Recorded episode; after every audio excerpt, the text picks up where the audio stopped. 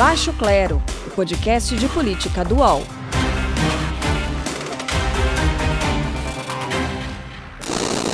O Senado brasileiro perdeu nesta quinta-feira o terceiro integrante para o coronavírus. Aos 58 anos, o Major Olímpio morreu após uma longa internação em decorrência da Covid-19 para o tratamento de, enfim, de reflexos da Covid-19. O parlamentar entrou para a estatística da semana mais letal no país desde o início da pandemia, em que a média móvel atingiu as 2 mil mortes diárias. Os sinais de que a elevação gradual dos números dos últimos meses nos trariam para esse cenário, ou nos traria né, é, essa elevação, ainda mais para quem realmente estuda e pesquisa o assunto, eles foram muito claros. Cientistas alertaram para a força da segunda onda antes mesmo de ela chegar. E hoje a gente conversa justamente com um deles, o médico neurocientista Miguel Nicoleres. Seja muito bem-vindo. Muito obrigada, doutor, por conversar conosco hoje. Muito obrigado pelo convite, é um prazer estar aqui. Ele conversa com os nossos colunistas do UOL, Maria Carolina Trevisan. Tudo bem, Carol? Tudo bom, Carla, é você? Também. E com Diogo Schelp. Fala, Diogo. Olá, boa noite a todos. Bom, é um período duro, né? Mas infelizmente a gente tem que tocar e a gente tenta é, tocar e continuar falando sobre esses assuntos da forma mais tranquila possível, pelo menos a tranquilidade aqui na fala. Agora, doutor, eu pergunto para o senhor. É, esses sinais eles eram de fato claros, sinais de que viria o que a gente está enfrentando hoje. Que sinais o senhor enxerga também para um futuro próximo? Vamos colocar daqui quatro semanas, por exemplo.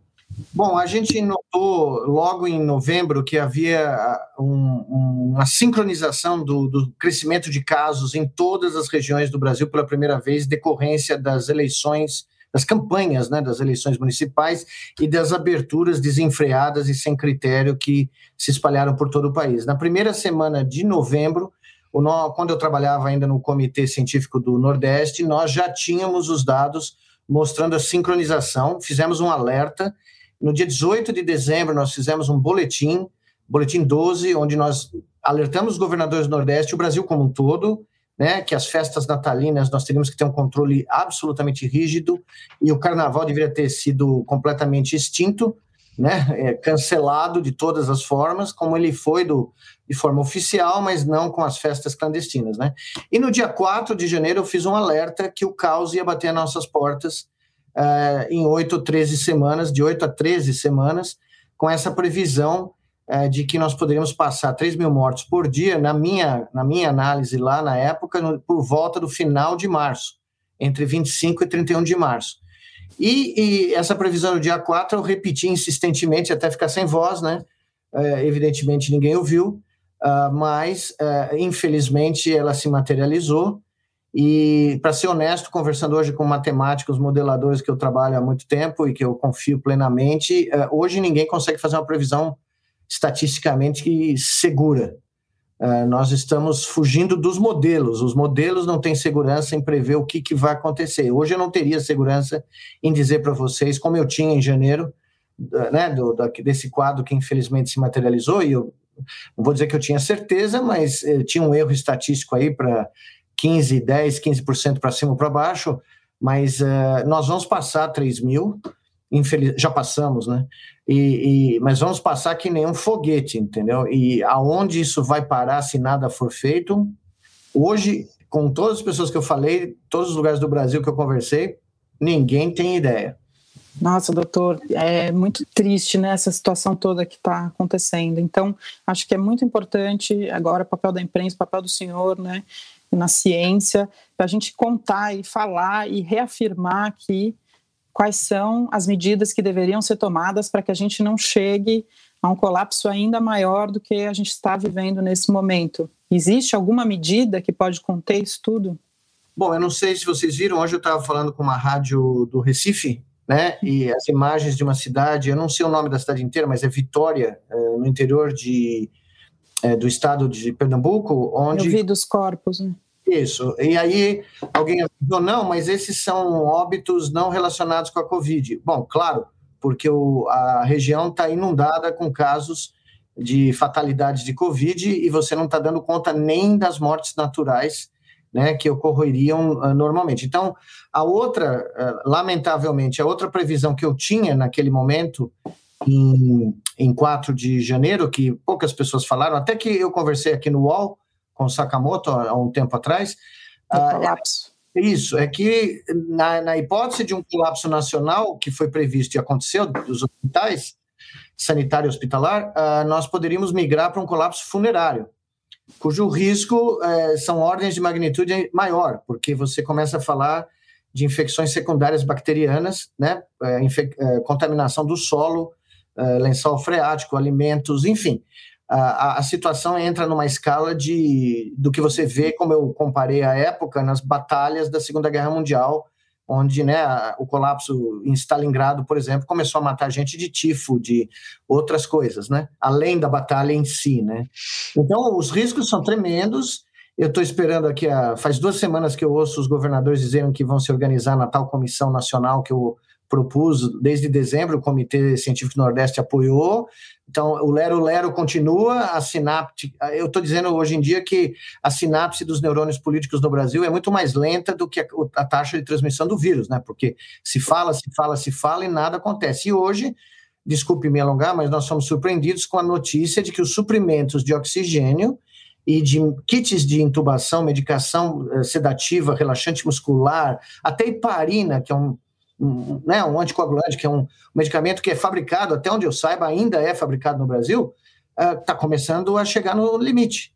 Né? E, e eu não sei se vocês ouviram, mas nós estamos tendo uma epidemia silenciosa de partos prematuros no Brasil, porque mães uhum. estão gestantes, estão ficando infectadas, Uh, o vírus lesa a placenta, tem trombose de placenta ocorrendo, como tem trombose de outros órgãos, isso gera um trabalho de parto prematuro, e as UTIs neonatais em, no Brasil estão começando a ser, uh, né, a receber um, um, número de bebês prematuros e, e, as UTIs obstétricas estão começando a ter mães uh, né, de partos prematuros, sendo que você não tem, como eu ouvi de um colega meu no Rio Grande do Norte, medicação, a heparina para heparinizar essas, essas gestantes, uh, para prevenir essas tromboses. Né? Então, se você olhar nos dados das UTIs neonatais, que ninguém está olhando, né? mas eu comecei a olhar com uma colega de Campinas, se vocês começarem a olhar nas UTIs de, de Brasília, Santa Catarina, e olharem nos dados de óbitos de crianças abaixo de 5 anos do Amazonas,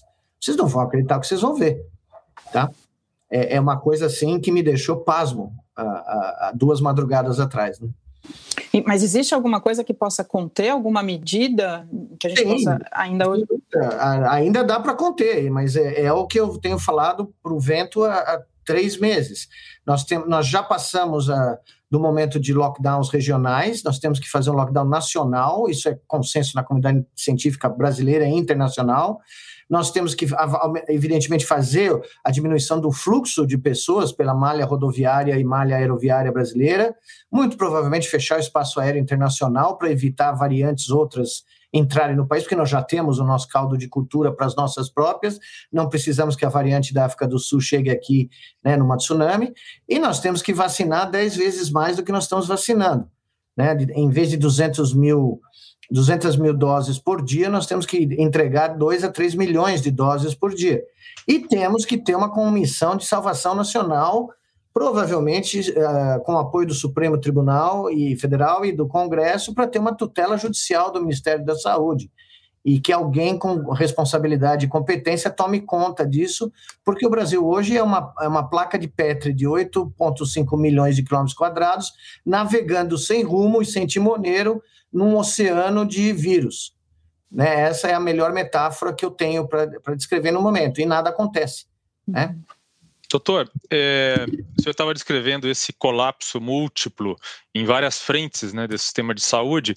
O senhor falou da, da falta de, de medicamentos. Eu tive o um relato ontem de hospital é, público em São Paulo, onde pacientes já estão sendo amarrados para serem intubados sem sedativos né, ah. sem, os, sem os remédios necessários e tal. Quer dizer, essa falta já está acontecendo. Também há o relato que eu tive é, da cidade de Botucatu, onde tem um grande hospital universitário, é, em que a cidade do lado, vizinha, que é Bauru, é governada por uma prefeita que se nega a fazer lockdown, apesar do. Né, então, os pacientes são levados para a cidade vizinha, onde já, já há superlotação, e aí vem uma situação ainda mais né, para gravar tudo isso, que é o fato de que não há mais sequer profissionais de saúde para atender. Né? Então, além da falta de espaço, é, da falta de medicamentos, também não tem mais é, hospitais é, profissionais disponíveis. Né? É, diante de tudo isso, é, basta é, fazer um lockdown. O que, o que mais dá para fazer? Quer dizer, fala assim, ajuda internacional. Uma ajuda internacional seria uma saída para isso? Bom, ajuda internacional, se nós conseguíssemos dezenas de milhões de doses do estoque americano que né, tá, comprou tudo que a Pfizer produziu e que tem um excedente de vacinas muito grande, seria excelente. Da mesma forma, se a gente parasse de antagonizar os nossos parceiros comerciais como a China e conseguisse um acordo preferencial uh, né, uh, para conseguir mais do que duas vacinas sendo produzidas no Brasil pelo Butantan e pela Fiocruz, Manguinhos, que tem condições de, de produzir. Aliás, nós poderíamos ter tido a vacina brasileira. Conversei com dois infectologistas, meus amigos. Hoje conversei com outro grande amigo meu, professor Luiz Cláudio uh, Arraes, de Pernambuco, que garantiu para mim que se nós tivéssemos feito no começo um investimento correto e uma parceria nacional pela vacina brasileira com um vírus atenuado, uh, nós teríamos tranquilamente condições técnicas de ter feito. Agora, tem que começar pelo começo. Você, quando você está numa situação dessa, é uma situação de guerra. Você tem que fazer várias coisas ao mesmo tempo. Você não pode a, abordar o problema uh, numa dimensão só. Foi o que nós fizemos no Comitê do Nordeste. Enquanto os governadores nos ouviram, nós criamos um plano multidimensional que funcionou. Eu acredito que funcionou, porque o Nordeste teve a menor taxa de óbitos por 100 mil habitantes do Brasil no primeiro ano da pandemia. Teve também a de casos, mas aí você pode argumentar que testou menos. Eu não acho que invalida a estatística, porque teve tanto menor número de casos como de óbitos por 100 mil habitantes. E uma letalidade bem abaixo de regiões mais ricas né, do que o Nordeste. Então você tem que atacar esse problema multidimensionalmente. É uma guerra. Então você bloqueia o inimigo, a, a, diminuindo a taxa de transmissão dramaticamente, com, com um lockdown nacional, de, que agora eu acho que menos de 30 dias não vai funcionar, tem que ser pelo menos um mês. Você tem que ajudar as pessoas a ficar em casa, tem que ter um auxílio financeiro, e eu sempre defendi um auxílio financeiro de R$ 1.200 no Brasil, porque 600 reais ninguém vive com isso. Uh, você tem que bloquear as estradas para tráfego não essencial, testar as pessoas nos bloqueios, de, eh, acabar com os ônibus intermunicipais. Eu falo isso há um ano. Um dos maiores surtos da Coreia do Sul foi uma excursão de 50 crianças para a pra praia de Seoul, de Seul, né, é, que saíram de Seul e foram para a praia e voltaram, uma viagem de 200 quilômetros e de volta, foi um dos maiores surtos da cidade é, da Coreia do Sul. Então, futebol cruzando o país, é, excursão, ônibus, avião, não tem como fazer, né? Não, não tem o menor... E o que você descreve... Eu sou médico, eu não pratico medicina há algum tempo, mas eu sou médico formado, dei plantão no hospital, no pronto-socorro mais mais maluco e mais ativo do planeta, que é o Hospital das Clínicas Pronto-Socorro aqui do HC da, de São Paulo. Tá? É, quando eu cheguei nos Estados Unidos e contei quantos pacientes eu via como interno por noite na, na universidade que eu fui trabalhar na Filadélfia, o cara queria me contratar na hora, porque eles nunca tinham ouvido falar de uma triagem de 1.200 pacientes por noite. Tá? Você tentar entubar um paciente que não está sedado, que não está com relaxante muscular, entubar um paciente é um procedimento extremamente delicado extremamente difícil. Era uma das coisas mais difíceis que eu vi na faculdade de medicina quando eu fui interno. Tanto é que os internos não faziam. Você observava né, os, os, os assistentes com experiência e os residentes sêniores, para você começar a aprender. Leva muito tempo para você aprender. Você tentar fazer isso com um paciente que está amarrado, eu não consigo nem conceber. Tá? Aconteceu em Goiás, em Goiânia, eu não sabia que estava acontecendo em São Paulo, eu estou ouvindo pela primeira vez. Isso é, é mais do que o registro de, de, da falência e da, do colapso do sistema de saúde, né? Nós estamos em, começando a impor aos médicos da, da, da trincheira condições para praticar medicina que você só encontra em guerras, literalmente, na trincheira de uma guerra. E, e as notícias que eu estou vendo é número recorde de médicos com burnout. O Brasil perdeu mais de eh, perdeu não, infectou mais de 500 mil profissionais de saúde em um ano. Nós temos o recorde de perdas mortes de, de, profissionais de saúde, enfermeiros, atendentes de enfermagem, técnico de é, laboratório, médico. E nós estamos agora tendo um grande número de médicos saindo da, da linha de frente, pedindo aposentadoria precoce, licença, uh, por causa de burnout, depressão crônica. Enfim, nós estamos levando os nossos uh, serviços de saúde de emergência ao limite da capacidade humana. Né? E aí você começa, veja o que aconteceu em Porto Alegre, não sei se vocês notaram, do começo de março até aqui, Porto Alegre foi de 130 e poucos mortos para mais de 500 alguns dias atrás. Nós estamos falando de quatro vezes. Né? Uh, por quê? Porque quando o sistema de saúde colapsa, uh, as pessoas começam a morrer no caminho, morrer em ambulância, morrer na porta do pronto-socorro. Eu tive notícia de pacientes sentando ou sendo atendidos aqui no Sírio Libanês ou em outros hospitais, não tinha vaga no pronto-socorro.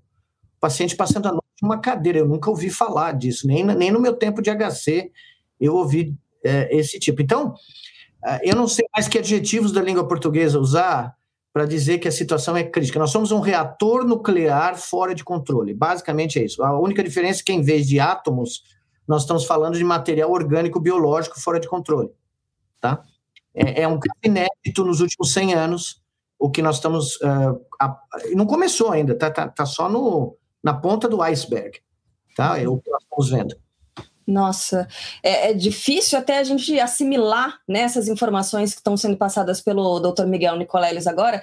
Então, doutor, falando ainda sobre as medidas práticas, né? O senhor está dizendo que somente um lockdown nacional extremamente rígido de mais de 30 dias é que pode começar a aplacar, pode começar a, a reduzir essa febre né, altíssima que está é, é, levantando ainda mais, está aumentando ainda mais. Quando o senhor ouve o anúncio de medidas, por exemplo, anunciadas na capital paulista de antecipação de feriados, 10 dias de feriado pela próxima semana, é, o que parece para o senhor pode surtir algum tipo de efeito é, e também com relação aos jogos, né? De, o senhor é um palmeirense, quem acompanha o senhor pelas redes sociais sabe que o senhor é um apaixonado pelo esporte, apaixonado pelo futebol, pelo Palmeiras. É, com relação a esses campeonatos, existe alguma possibilidade de que eles continuem sendo disputados agora na avaliação do senhor?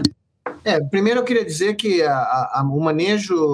Eu trabalhei durante um ano na trincheira de manejo de uma pandemia. nunca imaginei que eu ia passar um ano numa fazendo ciência de guerra, né? Que ninguém tem ideia. Um dia a gente pode conversar do que foi isso e como era ter que tomar decisões, não decisões, mas recomendações que eram, tinham que ser passadas para nove governadores em questão de horas para tomar atitudes. Uh, né? Algumas foram tomadas e funcionaram, outras foram ignoradas e deu no que deu. Uh, veja a situação de Salvador, né? Nós pedimos um lockdown em Salvador dia 1 de julho. E o prefeito, então, se recusou, disse que nós éramos alarmistas, só precisa ver os dados últimos da Bahia, mais de 100 mortos, né? A Bahia começou muito bem, mas infelizmente, né, com certas decisões equivocadas e empurrar com a barriga, né? Esse barato que aqui em São Paulo, no estado e na cidade, foi muito claro. Ah, não, vamos anunciar medidas importantes. Chega coletiva, ah, não, não, a situação ainda não é tão crítica. Não está morrendo gente na rua ainda, mas vamos poder. Então, São Paulo nunca fez o que tinha que ter sido feito, mesmo ah, as recomendações do comitê local científico, que a gente nunca ouviu falar dos caras, né? Porque não sei se eles não podem falar, se eles não podem abrir a boca, mas uh, a gente não ouve falar. Uh, só recentemente, né, o, o professor Marcos Bolos uh, pôs a boca no trombone, né, na folha aí, na, no wall, e deu para ver bem qual é o clima ali dentro, né? Mas, enfim, São Paulo foi a fonte, nos primeiros três semanas da pandemia, de 85% dos casos do Brasil. O espalhamento veio de Guarulhos, a malha rodoviária e aeroviária de São Paulo levou para o resto do país. Aí as outras capitais começaram a fazer a sua contribuição. Então, ainda dá, como você perguntou, né? O futebol não tem a menor. Veja, não dá nem para perder muito tempo falando. Eu perdi os últimos dois dias falando em programas uhum esportivos, porque eu realmente sou um palmeirense fanático, mas eu perdi o, prazer de assistir futebol. Porque cada vez que eu ligava a televisão nos últimos tempos e via aqueles moços lá entrando, jornalista entrevistando, o cara uh, cuspindo no caramado, depois apertando a mão do outro jogador, alguns jogadores entraram em campo infectados, a gente sabe agora, porque o protocolo da CBF, evidentemente, ninguém contou para eles que 30% dos testes de RT-PCR podem ser falsos negativo, então a pessoa tem um negativo, mas ela está infectada, e vários jogadores né, foram testados como negativos e depois tiveram, uh, né, entrar em campo, aliás, tá? Uh, e aí o pessoal fica argumentando, comentaristas de futebol famosos, não, mas a transmissão no campo é muito rara, porque os jogadores não ficam tão próximos. Ela pode ser rara no campo, mas jogador de futebol não vive só no campo.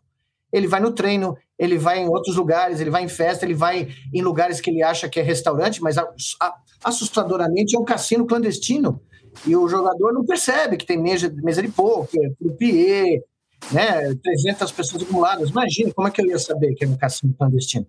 Então, todas essas irresponsabilidades que ocorrem no Brasil são taxadas como crimes fora daqui. Eu, eu, não sei se isso foi falado alguma vez aqui. Na Inglaterra, se você fosse lá, tentasse abrir um pub clandestino e fizesse uma reunião para assistir um jogo de futebol do Liverpool, você encana.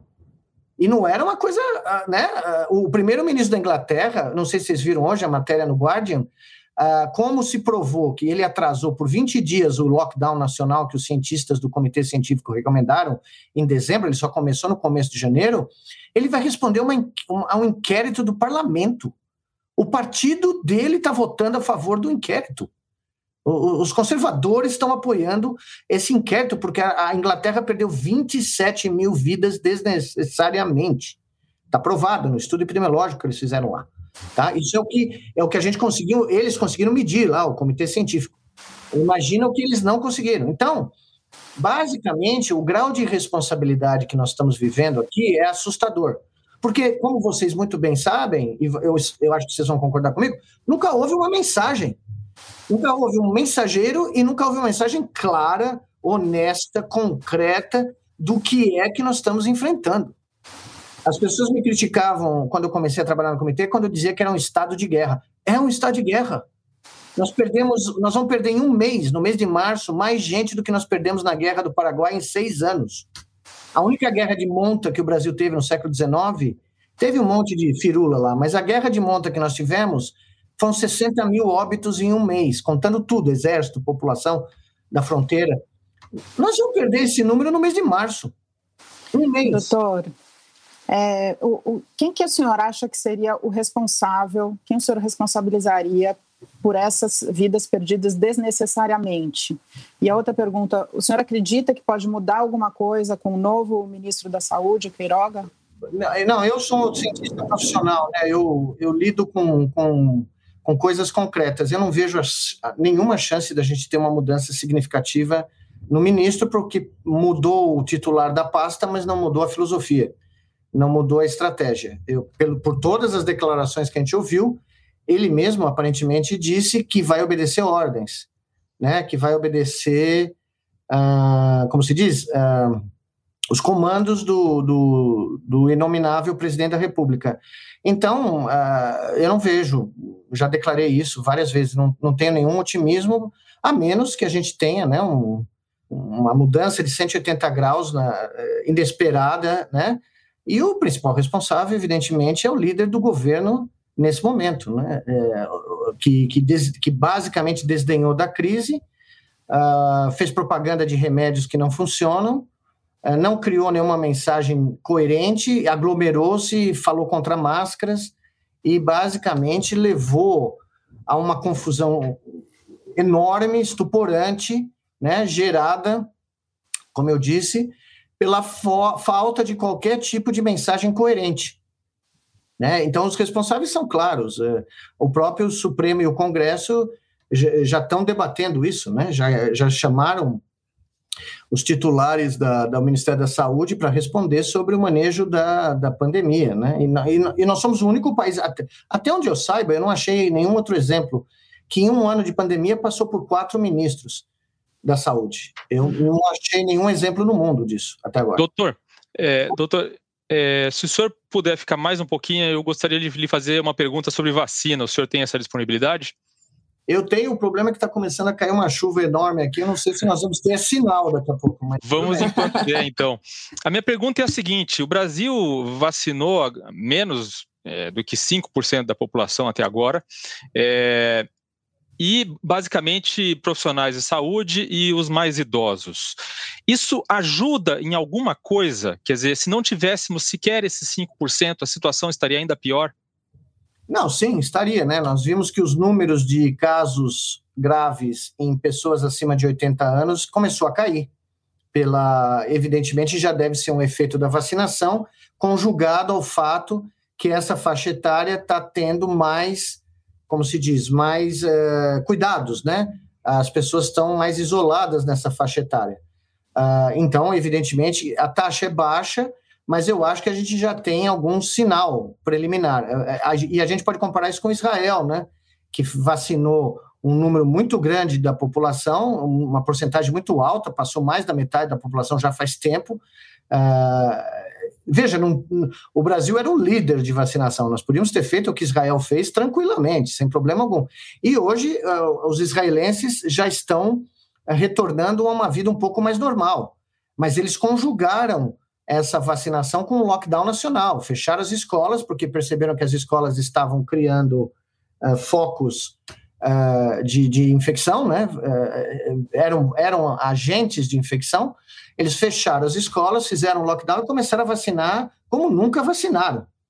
O outro exemplo muito claro é os Estados Unidos, que depois da entrada do Biden, Uh, conseguiu atingir a meta de 2 milhões, 2,3 milhões de vacinas por dia, que eles ultrapassaram essa semana, e você começou a ver uma queda significativa de casos na, na, na população, tanto é que nós ultrapassamos os Estados Unidos. Os Estados Unidos caiu para menos de, por volta de 1.000, 1.500 mortos por dia, de um, de um pico de 5.500, e caiu com uh, bem menos do que uh, 70 mil casos por dia estava tendo 300 uh, mil. E o Brasil explodiu para 100 mil casos, que provavelmente hoje eu não vi os números ainda, mas provavelmente nós vamos passar de 100 mil casos, uh, e chegou, ultrapassou esse limiar de 3 mil óbitos. Então nós invertemos a nossa posição com os Estados Unidos. Claro que a mudança do presidente ajudou demais, porque ele é, o novo presidente é a favor de máscaras, é a favor de um controle mais rígido, é um cara né, muito mais esclarecido do que o anterior, uh, mas a vacinação em massa né, que eles fizeram com a Pfizer e com a Moderna uh, foi, foi decisivo. Né? Agora, a, ajudou, mas o, o país ter vacinado o que vacinou atualmente é muito pouco. Uh, nós, como eu disse, nós estamos vacinando por volta de 200 mil doses por dia, né? E podíamos estar entregando 2, 3 milhões se nós tivéssemos comprado a vacina no momento correto. Né? É. Doutor, é, a gente tem mais de 100 países, né? São 108 os países que agora restringem a entrada de brasileiros por causa dessa nova variante. O senhor tem uma carreira internacional super consolidada, tem esses contatos né, no exterior e estava comentando com a gente fora do ar sobre a percepção né, do estrangeiro a respeito do que está acontecendo aqui no Brasil. O fato de agora esse termo variante brasileira ter se concretizado, né, está sendo usado de forma frequente, isso pode trazer um estigma é, por um longo período para o brasileiro, para o Brasil? Oh, sem dúvida. Hoje eu estava dizendo isso numa outra conversa, numa rádio hoje. Ah, o, o passaporte brasileiro é radioativo hoje. Ele, quando você, né, eu tenho relatos de pessoas que são brasileiros que moram no exterior, como eu, há anos, e que quando falam que, inclusive um jornalista que escreveu uma coluna aqui, acho que é o Jamil Shade, se não me engano, que quando ele chamar Shade, perdão, quando ele foi no dentista, o dentista perguntou de quanto tempo ele tinha a última viagem do Brasil dele tinha sido, tá? Antes dele entrar com o filho dele no dentista. E eu tenho exemplos iguais em Londres, em outros lugares dos meus filhos na, na, né, na nos Estados Unidos e e nós nos transformamos uh, num, num país párea e nós podemos, eh, tem coisa pior do que isso, por incrível que pareça, nós podemos nos transformar uh, num lugar onde uh, você não pode sair daqui para lugar nenhum, porque as fronteiras estão fechadas com a América do Sul, em teoria. Né? O espaço aéreo de voos brasileiros para Portugal, por exemplo, não existe oficialmente. vários países, como os Estados Unidos, por exemplo, também estão impondo controles para brasileiros. E, e, isso só tende a aumentar, porque eu, eu tenho insistido nisso. Quando você tem 100 mil casos diários, você tem oportunidades de replicação do vírus infinitas. É, a possibilidade de mutações explode. E com ela, a possibilidade de, surgir, de surgirem outras variantes, não só a que todo mundo está falando da Amazônia. Nós já temos outras variantes, eu tenho certeza. Já foi detectada uma nova essa semana, mas eu tenho certeza que existem outras. Porque é, é, simplesmente é lógico né, com o número de casos que nós temos, pensa bem, uma semana, uh, uh, 10 dias de 100 mil casos, tem um milhão de pessoas infectadas. Cada vez que o vírus entra numa célula, uma célula ele se replica 10 mil vezes. Tá? Então, você começa a ter um, um caldo de cultura uh, que, como a gente percebeu nas últimas duas semanas, uh, a comunidade internacional olhou e falou: opa, nós temos que circundar esse lugar porque é a nova colônia de leprosos do século XXI. O que acontecia na Renascença, na, na Idade Média, agora está acontecendo aqui, com o vírus, né? E não é só isso que está acontecendo, as pessoas não estão falando de coisas básicas. Eu não sei se vocês leram no New York Times que, por causa do aumento de consumo de certos bens americanos da China, os containers que faziam a rota China-Brasil estão sendo desviados para a rota China-Estados Unidos. Então, nós vamos começar a ter desabastecimento de coisas básicas aqui no Brasil.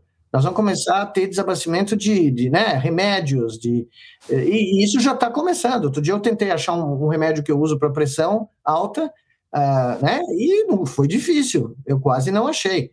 Né? Então, a, não é à toa que está começando a faltar uma série de outros medicamentos, porque nós estamos começando a ter é, reflexos econômicos da crise, de comércio exterior. E eu, eu tenho batido nessa tecla.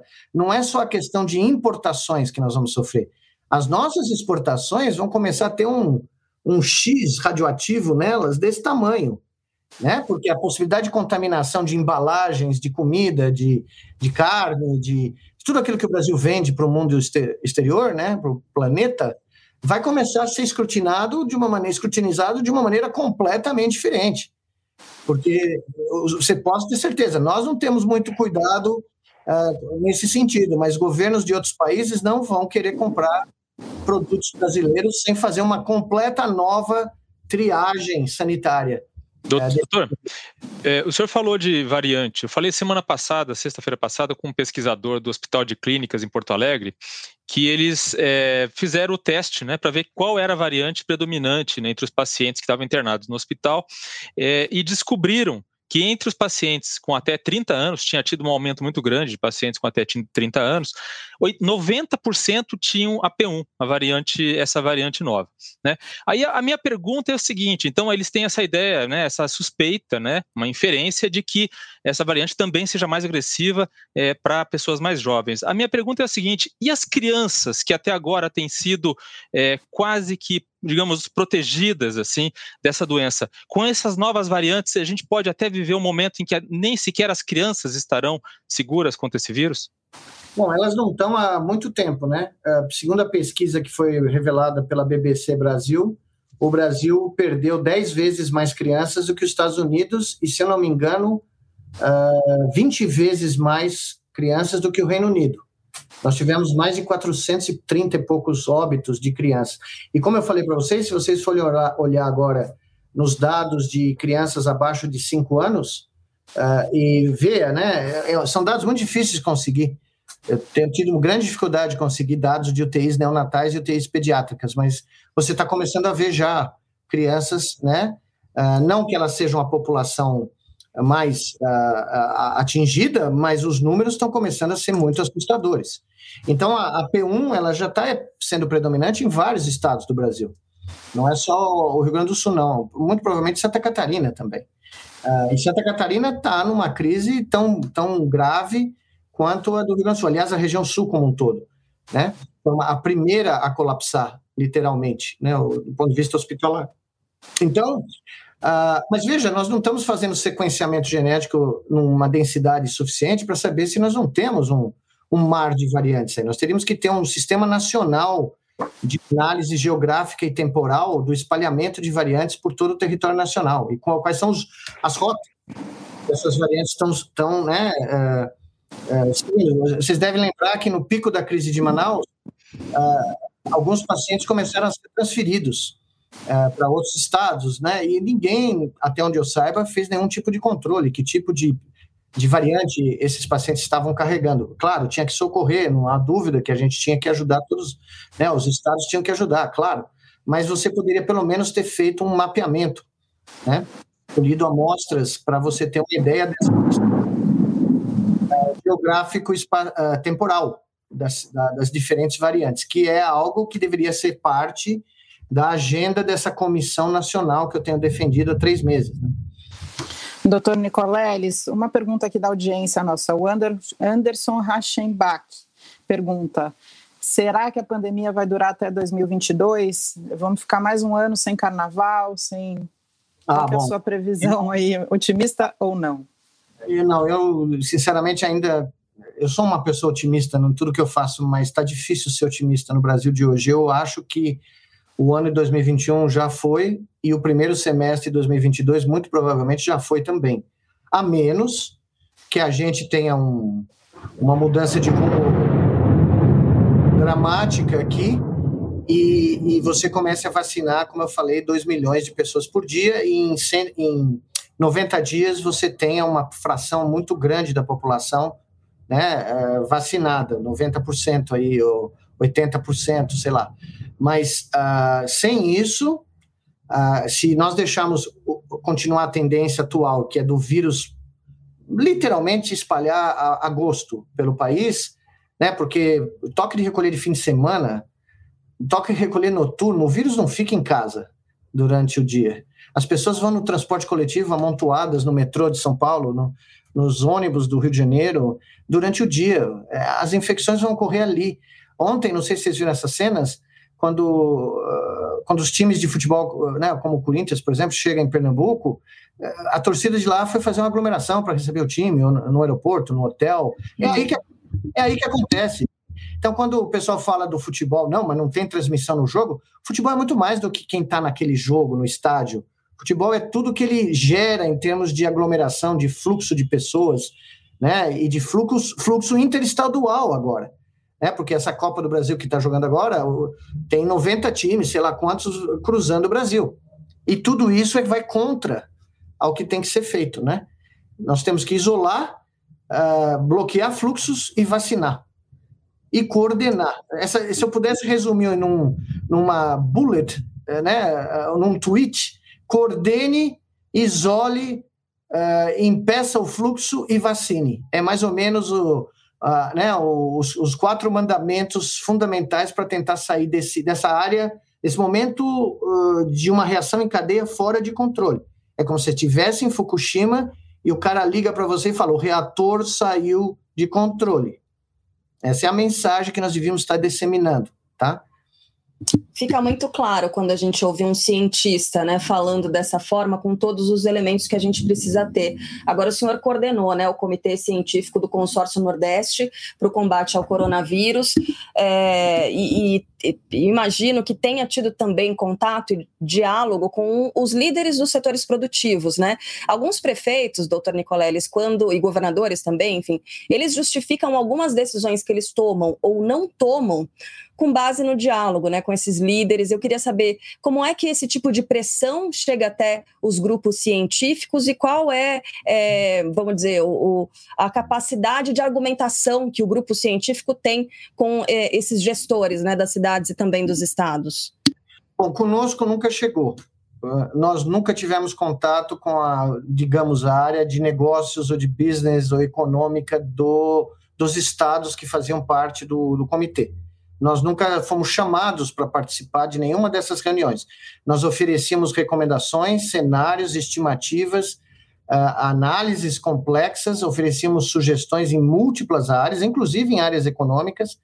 Tivemos propostas públicas, de políticas públicas extremamente ousadas, é, que estão nos nossos boletins aí. É, eu participei de 14 é, desses boletins, acabou de sair um novo, mas eu não participei desse último.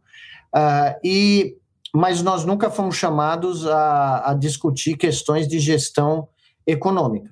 E, e eu nunca sofri nenhuma pressão uh, de nenhum grupo, de nenhum gestor para falar e, e, crédito seja dado. Uau, está caindo o mundo aqui. Crédito seja dado aos, aos governadores, nunca ninguém é, né, veio dizer o que eu tinha que falar. E, mas também, é, em vários momentos, eles não ouviram o que nós tínhamos que, a dizer e pagaram preço por isso, infelizmente. Eu lamento profundamente, como o caso de Salvador, que eu vou levar para minha para minha tumba, né, como um dos itens em que eu considero que infelizmente nós poderíamos ter ajudado, né, e fizemos de tudo, né, tudo que estava ao nosso alcance na, na, na mídia, na, na, nas televisões locais, nos jornais locais, para indicar as razões claras, né? E eu falo isso, eu não, sei se vocês já ouviram, mas eu falo isso desde o começo da pandemia, né? O primeiro moto, eu criei dois axiomas da, da pandemia brasileira para derivar um teorema que eu considero provado. Né? Os dois axiomas são: quando a política bate de frente com a biologia, a biologia sempre ganha de goleada. E isso os gestores brasileiros estão aprendendo na marra. Eles podem até não acreditar e, e não, e duvidar, mas eles estão aprendendo no dia a dia. Quando eles acham que o lero-lero, empurrar com a barriga e medidas pela metade vão suplantar esse vírus, o vírus volta e ganha de goleada. Né? E segundo, é que os políticos brasileiros, eh, infelizmente, as sinapses políticas dos políticos brasileiros, a vasta maioria, não todos, mas uh, um bom número, né, uh, é mais lenta do que a taxa de replicação do vírus, porque uh, esperar duas, três semanas para tomar uma atitude que tem que ser tomada para ontem, afinal de contas é um estado de guerra, né, duas ou três semanas vocês viram o Rio Grande do Sul, que aliás tem uma proposta do senhor governador de abrir no começo da semana que vem. Eu não sei qual é o número de óbitos hoje do Rio Grande do Sul, não consegui ver ainda, mas uh, eu não consigo nem imaginar né, o, o, o que pode acontecer se o pouco que está sendo feito lá, né, não se esqueçam, Rio Grande do Sul foi o estado com o isolamento vertical. Ia ser uma maravilha. Você só isola o grupo de risco. Felizmente, a biologia bateu de 10 né, na, na, nisso daí. Doutor, e o spray é, nasal lá do, Israel? Não, bom. É. Entre todas as piadas que o Brasil foi tópico, né, de, é, no mundo, essa é só mais uma, né? E não sem, sem falar da vergonha de ter que ter um, um chanceler brasileiro ser repreendido por um membro da diplomacia israelense que ele precisava usar máscaras em qualquer ambiente fechado em Israel, né? Olha, como brasileiro que, que tem uma ligação muito profunda com o país, é, né, eu, eu me sinto. Eu sempre falava para os alunos americanos que eu saí do Brasil, mas o Brasil nunca saiu de mim. Né, e, e eu acho que eu nunca pensei. E olha que eu cresci no meio da ditadura militar aqui no Brasil. Eu era pequeno, mas eu lembro do que era. Eu nunca pensei que o nome do Brasil ia ser tão achincalhado, tão uh, desmerecido, tão destruído, tão vaporizado internacionalmente como o que nós estamos vivendo. É, é, uma, é, é uma dor profunda ter que falar com meus colegas ou com a imprensa internacional uh, né, e, e ver o locutor da CNN perguntar coisas para você que fazem você pensar, putz, Krila, como é que eu vou responder isso sem né, jogar a reputação do país, do governo, tudo bem, mas do país ainda mais no fundo do poço. É uma, é uma, é uma judiação, é um... Os brasileiros que não têm essa convivência no exterior não têm a menor ideia do que nós estamos passando nesse momento com, enquanto imagem de país, e o fato de que certos países não querem nem ajudar o Brasil nesse momento porque não se sentem confortáveis de interagir com o governo brasileiro. Simplesmente isso.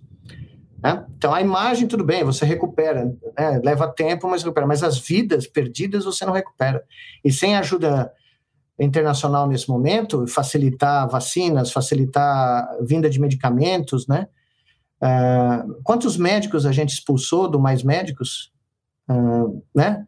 Nós temos aqui 15 mil médicos formados no exterior que estão querendo trabalhar para ajudar o país há um ano. Há um ano eu tento defender a causa deles. Conseguimos que alguns estados do Nordeste aprovassem leis estaduais para uh, né, fazer a, a, regulamentação dos seus diplomas a nível estadual, como permite a legislação brasileira, revalidação. Só que não sai, né? Não sai do papel. Faz um ano. E são 15 mil médicos que poderiam estar na linha de frente, jovens, né? E só porque eles são treinados fora do Brasil existe um corporativismo, um preconceito, uh, porque ninguém pediu para revalidar os diplomas sem nenhuma validação real. A gente pediu para fazer um processo de guerra, né? Doutor, Pois é, a, a, desculpa, aproveitando que o senhor está falando do, dos médicos e da necessidade de médicos, da questão do corporativismo, como o senhor vê a atitude da, do Conselho Federal de Medicina nessa pandemia, que é o órgão é, que, por exemplo, cuida das questões éticas, os CRMs mesmo, até os conselhos regionais de medicina, em sua maioria, não têm adotado uma postura muito proativa é, do que precisa ser feito em prol da ciência. Se eu não me engano, quando o Brasil bateu um certo número de mortes, só o CRM do Ceará se manifestou. É, como o senhor vê a atuação dessas entidades médicas? Bom, eu só, só via em detalhes o Conselho Regional, o Conselho Federal de Medicina, que foi um, um horror. Né? Quando nós fizemos essa proposta de médicos com diplomas do exterior para ajudar o Nordeste, que tem a menor média, né, junto com a região norte de médicos por mil habitantes do Brasil, bem abaixo da média nacional. A atitude do conselho não foi dialogar, não foi discutir, não foi debater como seria feito, foi entrar na justiça para tentar barrar isso na Justiça Federal da Bahia, por exemplo, ou no Maranhão, ou no Piauí, né? Então, veja, eu tenho CRM até hoje e uh, eu não consigo acreditar nas posições uh, a favor da cloroquina, né? tratamento precoce, contra o lockdown, enfim. Uh, você teve de tudo, né? Você teve de tudo. E mas o Conselho Federal de Medicina, para mim, foi um choque. Eu, sinceramente, eu não sei nem como comentar como é que certas posições foram aprovadas e, e né, e, e transmitidas para a população uh, no momento desses, né? Como eu não conheço os detalhes, eu eu nem sei como são tomadas essas decisões, mas foi para mim, e não foi só para mim, não, foi para a comunidade internacional também. Né? É, eu conversei com jornalistas europeus que perguntavam isso para mim também, e eu falei: olha, para mim é um completo absurdo do ponto de vista científico e médico. Né? É, veja, até, até o, a atmosfera não está colaborando hoje. Doutor, é, uma última pergunta.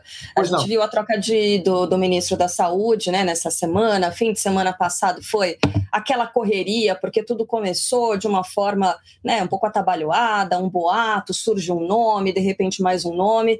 Doutora Ludmila Rajar é, foi para Brasília conversar com o presidente da República, mas depois de ser alvo de ataques, ela acabou declinando né, desse convite e também explicou é, que enfim, não, não é, toparia fazer parte de um projeto em que ela não tivesse o poder de comando, o poder de decisão sobre a política que vai ser adotada.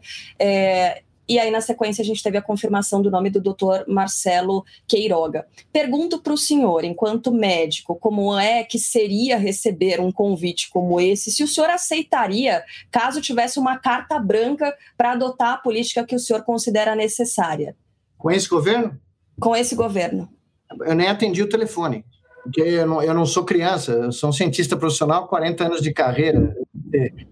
Eu já servi comissões internacionais nos Estados Unidos, na Europa, na Ásia, no Brasil. Não atendia nem o telefone, porque eu saberia que não seria verdade e que eu jogaria minha reputação no lixo só de atender o telefone, muito menos de aceitar uma entrevista, entendeu?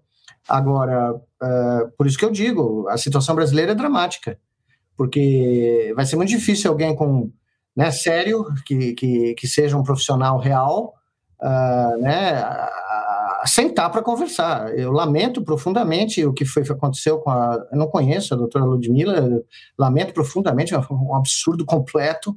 Né, ela ter que andar agora com carro blindado, com segurança, né, é assustador, né, não, não dá nem para descrever o que isso é. Mas uh, eu, no meu caso, eu eu não chegaria nem perto do telefone quando eu visse o código lá 61 e alguma coisa, Palácio do Planalto, Deus me livre.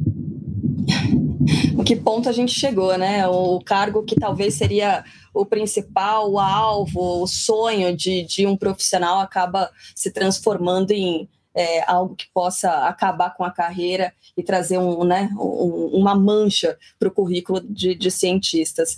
Doutor, foi muito importante essa conversa que a gente teve hoje, mas eu confesso que, olha, bateu um certo desânimo, porque são verdades que o senhor está trazendo e a partir, claro, de dados né, e de muito estudo, mas tá difícil, viu, doutor? Não sei nem se eu vou conseguir dormir essa noite depois de ouvir o senhor e eu acho que a nossa audiência também está na mesma. O senhor tem alguma mensagem para a gente encerrar um pouco mais para cima essa entrevista?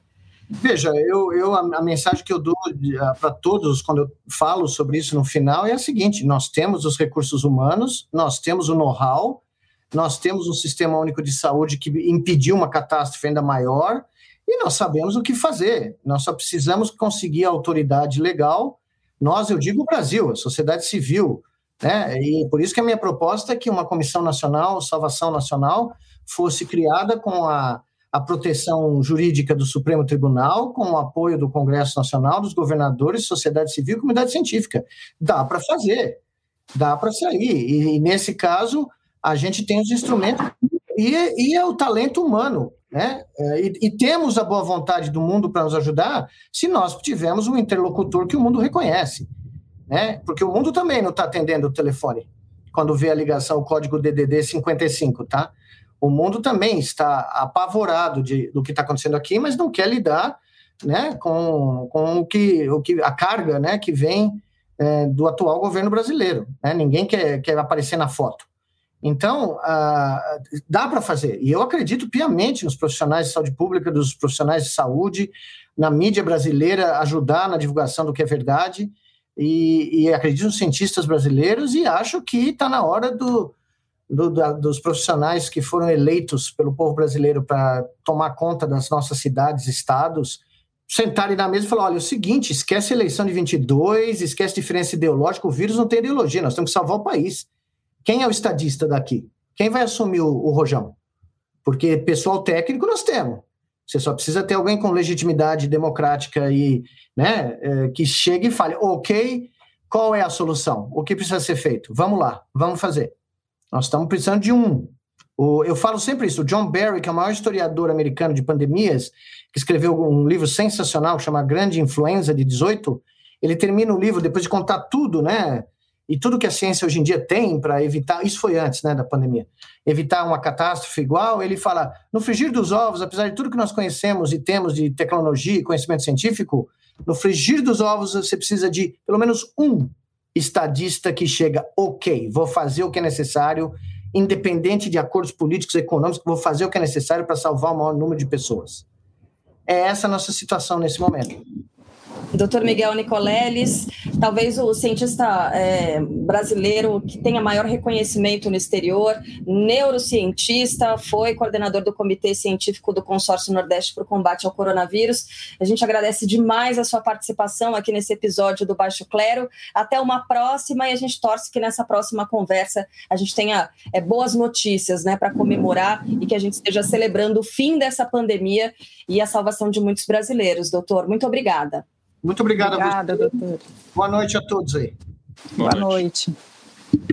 Boa noite. Bom, a gente vai fazer um intervalo bem curtinho aqui no Baixo Clero, podcast de política dual. Já já tem o segundo bloco, a gente vai comentar é, a pesquisa Datafolha mais recente falando sobre a aprovação do presidente da República e, claro, também tem a nossa frigideira. Até mais. Posse de Bola é o podcast semanal do All Sport sobre futebol. Às segundas e sextas-feiras, eu, Eduardo Tironi, converso com Juca Kifuri, Mauro César Pereira e Arnaldo Ribeiro sobre o que há de mais importante no esporte favorito do país. Você pode ouvir o Posse de Bola e outros programas do UOL em uol.com.br/podcasts, no YouTube e também nas principais plataformas de distribuição de podcasts.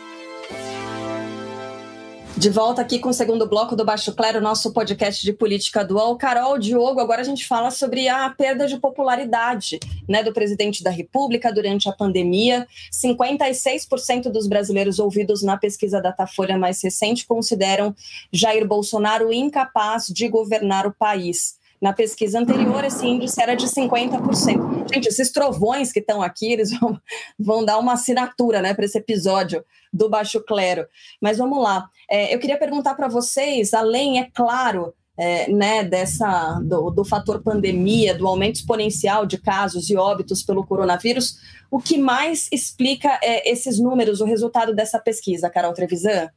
Cara, eu acho que é a pandemia mesmo, a gestão da pandemia, porque é muito difícil que um é, é, presidente em primeiro mandato tem, chegue nesse ponto que ele está, sabe? É, a Datafolha até fez um comparativo muito interessante sobre rejeições entre é, presidentes, e claro, Temer tinha também porque foi fruto de um impeachment da, e não da escolha né, da população, então ele tinha muita rejeição, mas se você vê Claro, Bolsonaro também está com uma rejeição muito grande, mas principalmente por conta da pandemia. Assim, na minha opinião, é, o fato de ele ter negligenciado a pandemia num primeiro momento do ano passado e continuado negligenciando a pandemia nesse segundo momento, que é esse ano, que está muito pior, é, isso faz com que se consolide essa rejeição ao Bolsonaro e essa percepção da população da incapacidade dele de gerir o país, né? A liderança dele não está sendo é, nem honesta com a população, nem está é, oferecendo à população que a população precisa, enfim. Então,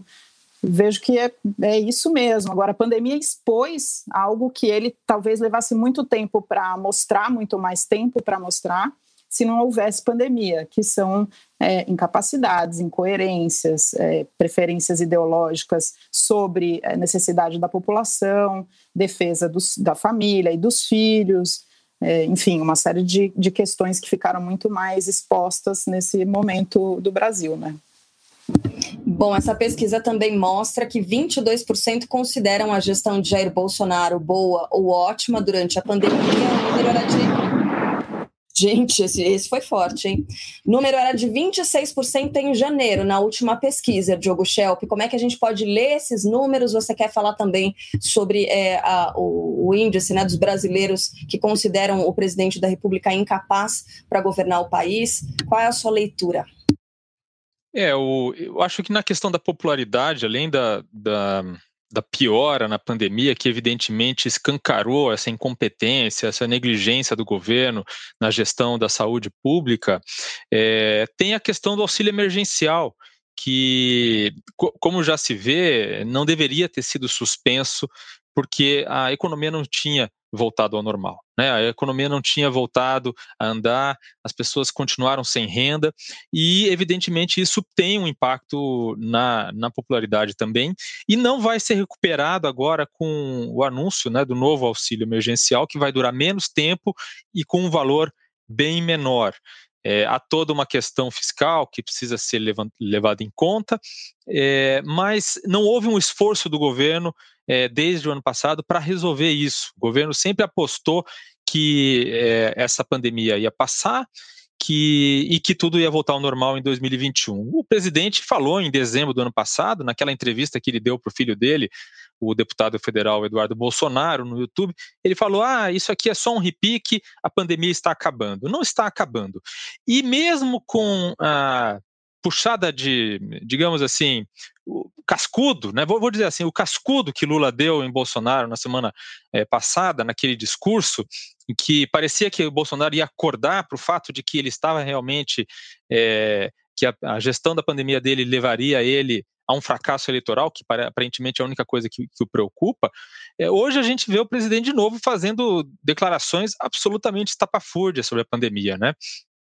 Ele falou: ah, pessoas morrem todo dia, como se fosse uma situação normal que a gente está vivendo. Então, é, eu peguei os números é, do ano passado, janeiro e fevereiro, comparando com janeiro e fevereiro deste ano, é, e, e, teve um aumento de mortes em geral, óbitos por qualquer causa no Brasil, de 19,5% é, nesses dois primeiros anos de 2021, em comparação com os dois primeiros anos de 2020, quando ainda não havia nenhuma morte por pandemia. 19,5% é um aumento, um aumento espetacular, é um aumento absurdo, né? Porque o, no, do ano anterior, em relação a 2019, o aumento havia sido de 1,4%. Então a gente vê aí que não é assim como o presidente fala, que as pessoas morrem, é, morrem de qualquer jeito. Não, o que nós estamos vivendo é algo é, sem e poderia ter sido evitado. E agora, as pesquisas de, de eleitorais mostram que ele seria derrotado até no primeiro turno. Agora, uma pesquisa do, do Poder 360 mostra que ele seria derrotado tanto por Lula é, quanto por Ciro no segundo turno e que Lula venceria no primeiro turno Bolsonaro se as eleições fossem hoje. Carol, já dá para imaginar um debate é, Lula-Bolsonaro 2022 nas campanhas? É, é assim, é, é, parece até algo de mau gosto a gente pensar em 2022 depois de ouvir essa entrevista né, do Dr. Miguel Nicoleles, sabendo que o número de mortes pode subir ainda mais, pode explodir, mas é o que vai acontecer, a gente vai ter eleição no ano que vem. E aí, o que esperar nesse cenário, hein, Carol? Se existir Brasil, Carla. Eu acho é. que é muito interessante a, essa pesquisa que o Diogo menciona, do Poder 360. Meu, o trovão aqui está pesado. É, e porque se você pensar nas duas pesquisas juntas, é, dá um, um, um, cenário interessante. Assim, se você vir quem são as pessoas que ainda estão apoiando o, o Bolsonaro e, e, tem a ver com auxílio emergencial ainda, uma pequena parte. Outra pequena parte são evangélicos e outra parte são os negacionistas fanáticos que nunca vão mudar de ideia. Mas se você for ver o eleitorado que votou nele contra Lula, é um, é um eleitor que está mudando de opinião, não que vá votar no Lula, não digo que isso possa acontecer, mas são aqueles que é, são mais ligados ao PSDB, que são mais ligados a Sérgio Moro, que tem a ideia da, da anticorrupção como a questão principal e que foi enganado por Bolsonaro, que usou esse discurso e aí é, apostou no atual presidente. Mas o que eu acho que é interessante de ver é que com a, a provável presença do Lula no cenário, com ainda a presença do Lula no cenário, os dois lados têm que se reajustar, né?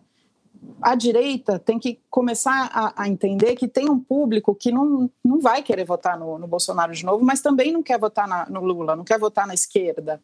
Então, como é que a direita e o centro vão se organizar agora? Quem é o candidato que vai se apresentar agora para absorver esse eleitorado? Né? Eu acho que isso é um debate interessante que, que vai acontecer agora, nos próximos meses, Carla, Diogo. Não sei se vocês concordam.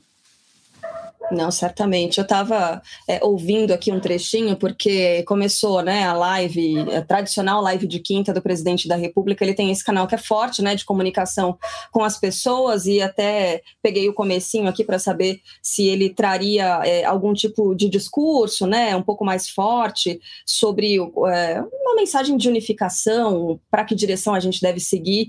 E ele está falando sobre a população dividida entre o fique em casa e o não fique em casa. Então, não é é nada de novo, pelo menos não por enquanto. Claro que a gente vai acompanhar essas mensagens trazidas pelo presidente da República. E aí, bora para a frigideira? Diogo, tá pronto para a frigideira? Quem é que você vai fritar hoje? Então, é, eu vou colocar na frigideira.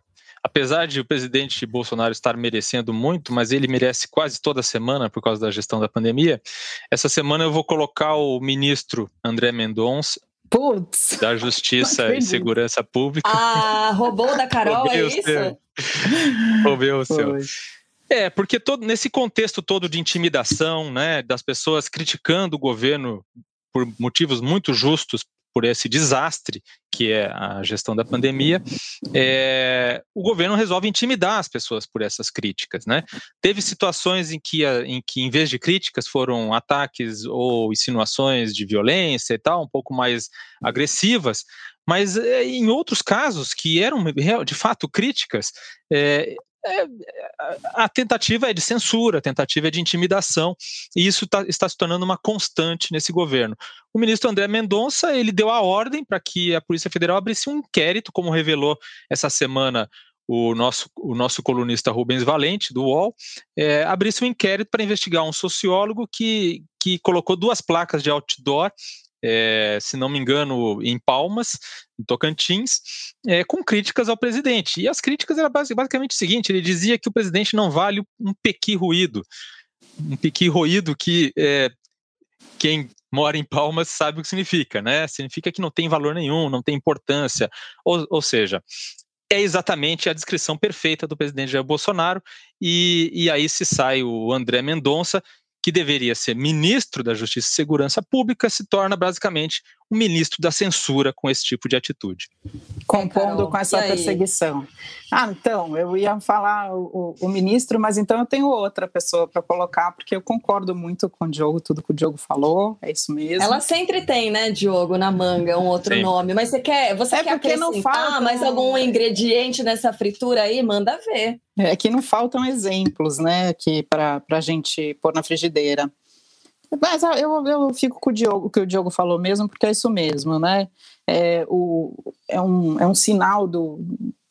Uma, uma característica do governo Bolsonaro perseguir as pessoas que são contrárias a ele. Isso é um, é um jeito de se colocar um projeto de poder, e, e isso é muito preocupante. Usar a lei de, de segurança nacional, inclusive quem vai julgar a validade da Lei de Segurança Nacional no Supremo Tribunal Federal é Gilmar Mendes, que disse que há um genocida é, do Exército, né? há, há uma pessoa do Exército a favor de um genocida, se referindo a Pazuello. Então, é muito provável que ele é, julgue para modificar a lei de segurança nacional, talvez não para eliminá-la de vez, mas é uma lei da, da, época da ditadura. Mas já que tem uma outra possibilidade, eu vou colocar, porque já que estamos falando aqui também de partidos de centro e direita e como é que tem que se reposicionar, eu acho que a declaração do ex-deputado federal Bruno Araújo, que é o presidente nacional do PSDB, hoje, para o UOL, numa entrevista, em, em que ele diz que entre Bolsonaro e Lula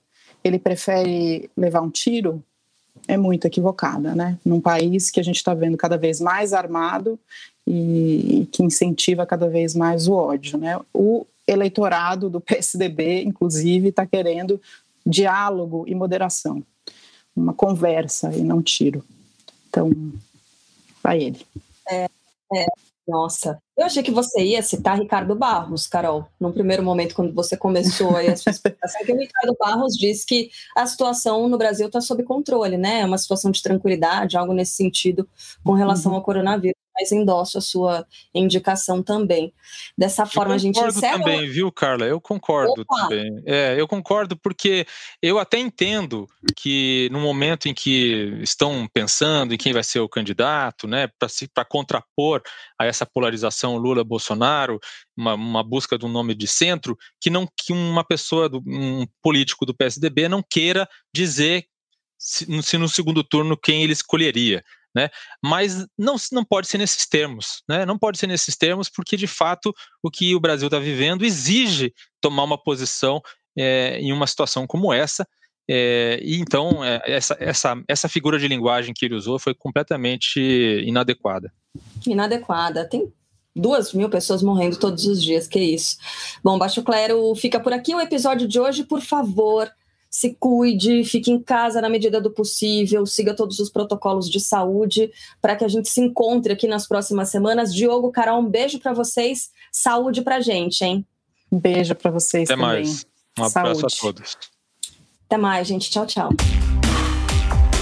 Baixo Clero tem a apresentação de Carla Bigato, Maria Carolina Trevisan e Diogo Schelp. Produção: Laura Capanema e Arthur Stabile. Edição de áudio: João Pedro Pinheiro. Coordenação de Juliana Carpanês e Marco Sérgio Silva. Está encerrada a sessão!